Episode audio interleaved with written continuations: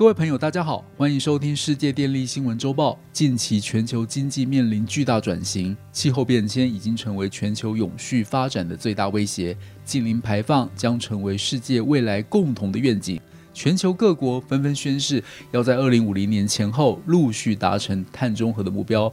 本期我们就来与大家分享美国 Long Ridge 电厂以及混氢燃烧发电。首先，我们要先知道为什么要混氢。发电厂内的燃气轮机经由燃烧天然气产生热能，并经由膨胀做功产生动能来发电。而燃气轮机的其中一个优点就是它可以燃烧天然气以外的燃料，例如氢气。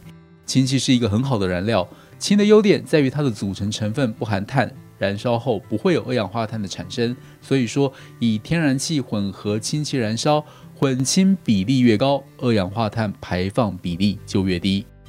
回到 Long Ridge 电厂，这座电厂位于美国俄亥俄州境内，占地超过一千六百英亩。从二零一九年开始建造，电厂发电设备是一部四百八十五 megawatt 发电量的负循环机组。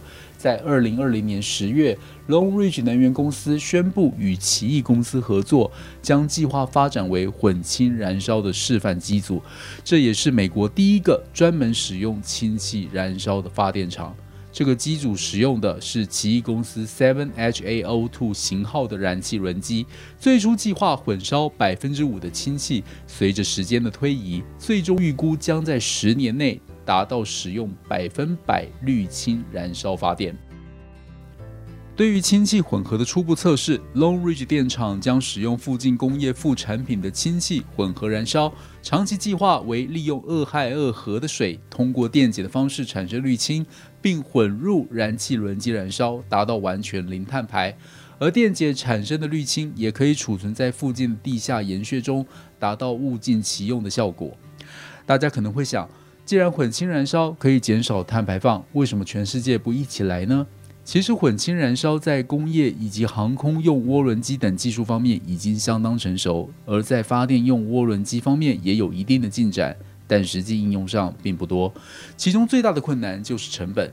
氢气燃烧所产生的热值大约为天然气的三分之一，想要维持相同的发电量，就必须要有大量的氢气可供燃烧使用。再来。如果真的要贯彻近零排放的宗旨，就必须使用氯氢燃烧发电，这个成本可就真的是突破天际了。还有一点就是大量氢气输送及储存上的困难。我们都知道，氢气是一种高度易燃的物质，氢的质量密度也低，在应用上面不如天然气来的方便。尽管氢气的重量很轻，但是它的体积却非常大。你要以气态进行长期运输，效益很低。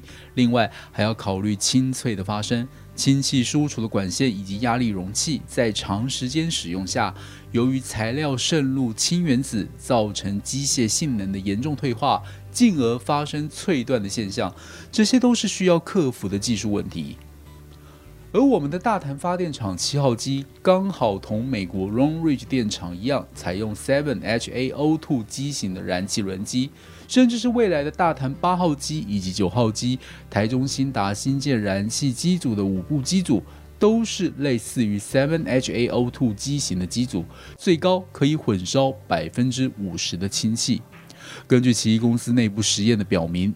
混烧百分之五十的氢气，大约可以减少百分之二十三的二氧化碳。如果未来确实可行，这将是对台湾环境有着莫大的贡献。但就如我们前面所言，混氢燃烧需要大量的氢气来源，以台湾自身氢气的产能，实在难以供应一座电厂一天的用量。如果要仰赖进口，一样要回归成本的问题。但我们还是可以以低混氢比例燃烧的方式迈出第一步，期许将来渴望借由他厂的经验，复制成功模式到台湾本岛。虽然有些问题仍待克服，但在全球碳中和的趋势下，台湾电力公司身为台湾电力的领导者，在这方面仍要向世界证明，我们可以以具体行动支持能源转型。除了要接轨国际永续趋势，更要引领台湾永续风潮，呼应国际二零五零近零目标。以上是本周世界电力新闻周报的整理报道。国际上电力的大小事，我们会持续密切关注，并且跟大家分享。若喜欢我们的频道，欢迎与好朋友分享哦。我们下周再会。